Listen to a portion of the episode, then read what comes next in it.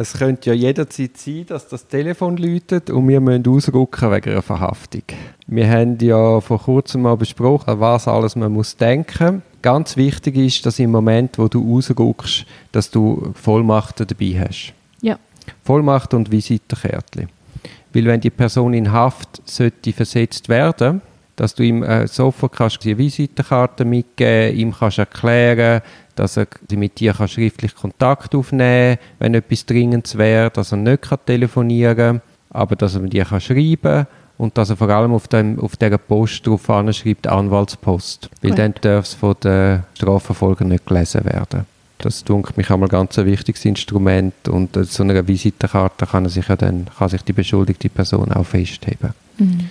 Wichtig ist auch, oder ich habe auch immer Formular dabei, Entbindung vom Berufsgeheimnis, weil man ist, nicht, man ist dann die Ansprechperson gegen außen für ihn und äh, auch wenn man vielleicht über den Fall dann konkret noch nicht kann reden kann, muss man ja gleich die Angehörigen informieren, vielleicht mit der Botschaft reden und für das lasse ich mich einmal entbinden. Gerade sofort. Gerade sofort, weil sonst geht ja nur wieder Zeit verloren. Mhm. Und man, man telefoniert sowieso mit den Angehörigen, weil die Leute Ja. sagen wir bei der Staatsanwaltschaft an, die Staatsanwaltschaft sagt, reden mit der Verteidigung. Dann habe ich am liebsten immer schon klar definiert, mit wem ich kann reden kann. Ja.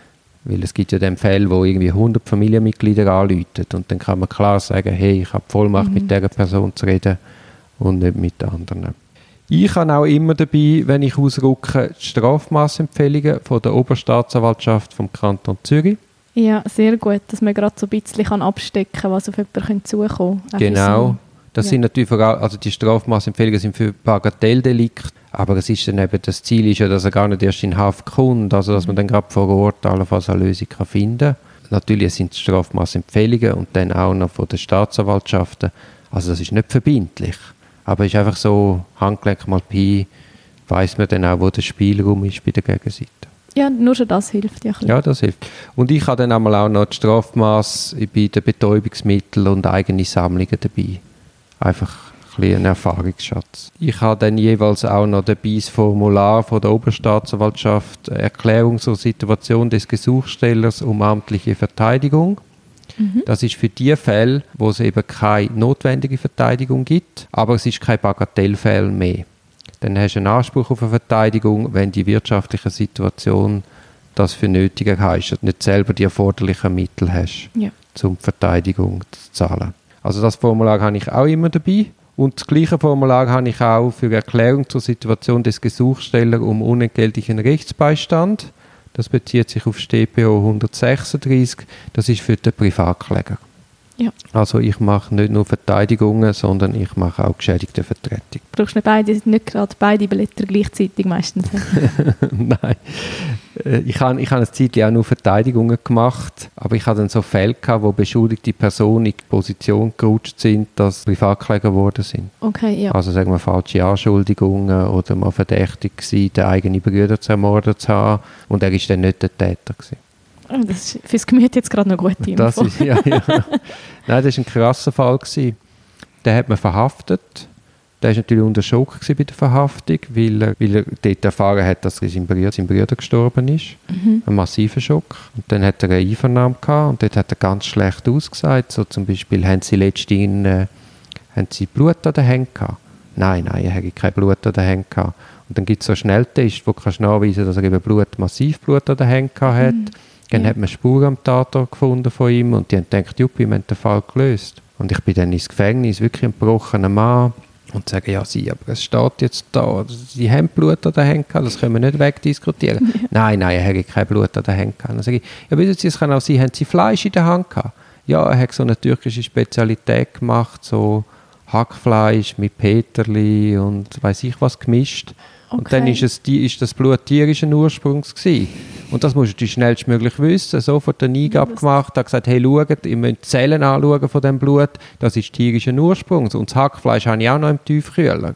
Und dann haben sie, haben sie irgendwie drei Gutachten gemacht, um festzustellen, es ist wirklich tierischen Ursprungs. In den Fingernägeln hat man dann zum Glück noch gefunden, Zellen. Jetzt habe ich gerade gedacht, wenn man da zu lange wartet, ist dann der Ja, Beweis ja. von dem schwierig, oder? Ja, ja. Wow. Und dann äh, haben, sie, haben sie ihn rausgelassen. Aber der war gleich gebrochen. Gewesen. Also der, auch, die, auch die Situation in dem Moment, weißt du, zwischen der Verhaftung bis zur Freilassung, wo es dann ke- er verdächtig war, ist natürlich der Teufel los in der Familie. Es hat Ja, fast einen Familienkrieg ausgelöst. Logisch. Und nur schon den Brüder verlieren, ich glaube, das Eben, kann es war ein enges Verhältnis. Gewesen. Oh je. Ja, nein, darum eben. Man muss genau anschauen. Und auch wenn alles klar scheint, es ist es eben oftmals nicht. Das macht es ja noch ein bisschen aus. Ja, ja, nein, natürlich, natürlich, sonst bräuchte es uns ja gar nicht. Gut, dann habe ich noch so ein Merkblatt zum Ablauf bei Pike-Dienst. Das ist äh, vom Pike Strafverteidigung. Das ist ein privatrechtlicher Verein, wo einen Anwalt von der ersten Minute sicherstellt. Ja. Eine super Sache. Dort bin ich natürlich dabei. Und ebenfalls dabei habe ich den Leitfaden für amtliche Mandate, aber ich habe den, glaube ich, noch nie aufgeschlagen.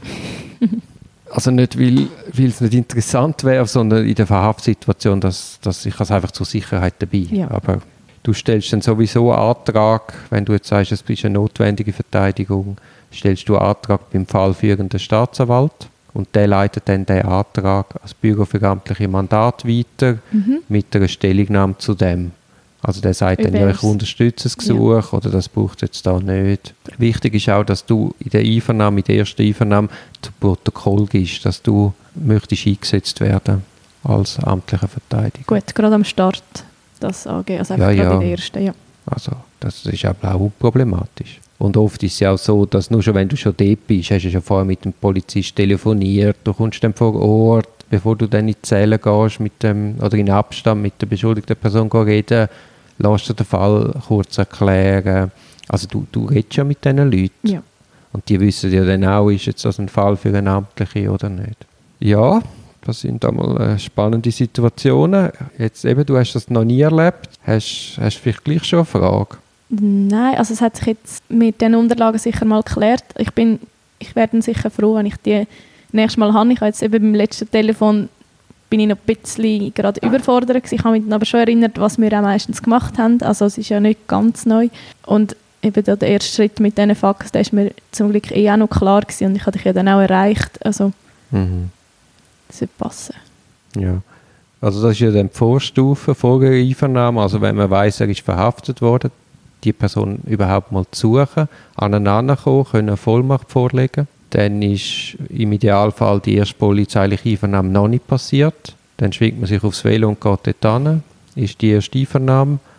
Wenn dann der Meinung ist, äh, er muss am Staatsanwalt zugeführt werden, dann passiert das. Ist meistens am Tag drauf gibt es eine Hafteinvernahme beim Staatsanwalt und wenn dann der Haft will beantragen geht es zum ZMG.